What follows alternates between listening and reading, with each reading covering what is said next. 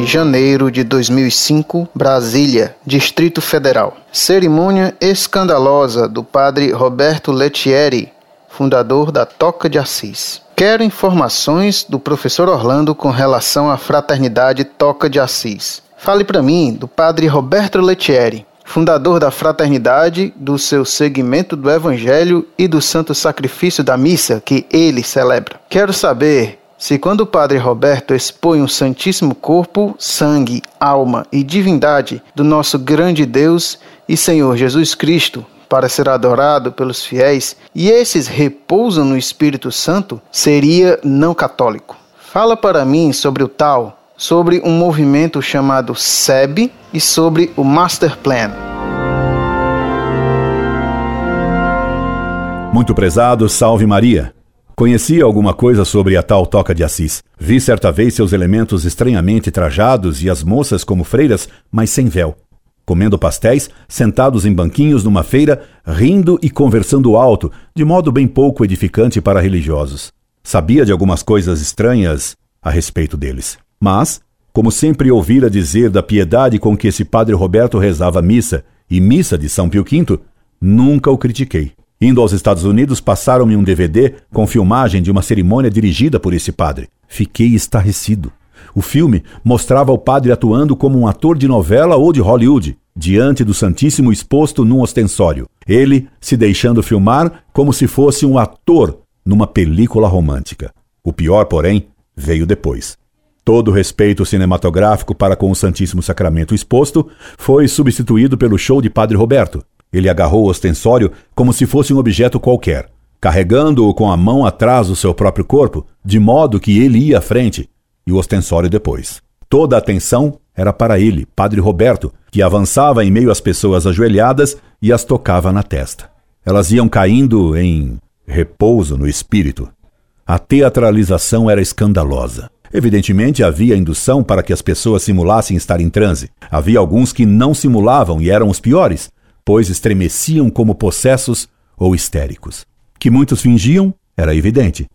E isso me foi confirmado por pessoas que haviam assistido o fato e me disseram que viram pessoas fingir estar recebendo um espírito.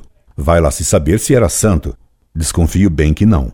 Contaram-me ainda pessoas que estiveram presentes ao ato dirigido por Padre Roberto que houve o caso de uma mulher que subiu a uma capela do Santíssimo Sacramento existente no local e que lá procurou se desvestir dentro da capela e se enforcar, tendo que ser socorrida para evitar o suicídio. Mas o mais escandaloso foi o que Padre Roberto disse no final da sessão. Disse ele: Não se assustem com o que viram acontecer aqui nesta noite. Não tenho tempo agora para discernir o que foi obra do maligno do que foi obra de histeria emocional.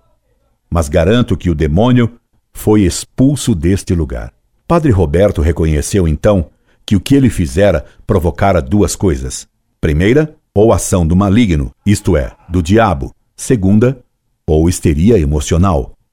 E tudo bem?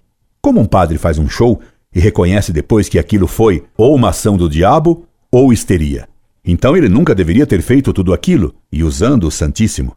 Aliás, em certo momento, ele colocou o Santíssimo bem diante do rosto de uma pessoa, dizendo-lhe palavras dramáticas. Noutras vezes, ele acariciou rostos de moças.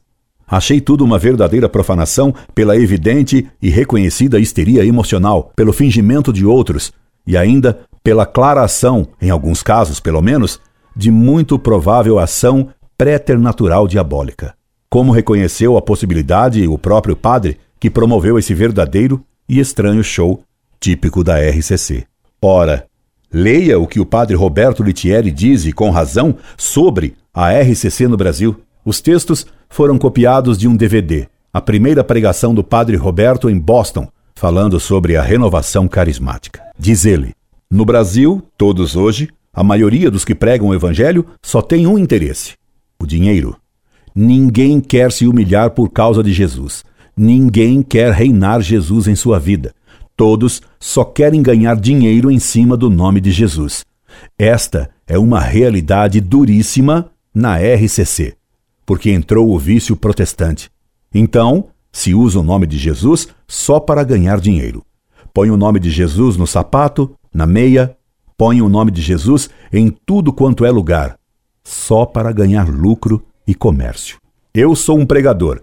Eu sou, graças a Deus, um dos que é perseguido pela RCC no Brasil.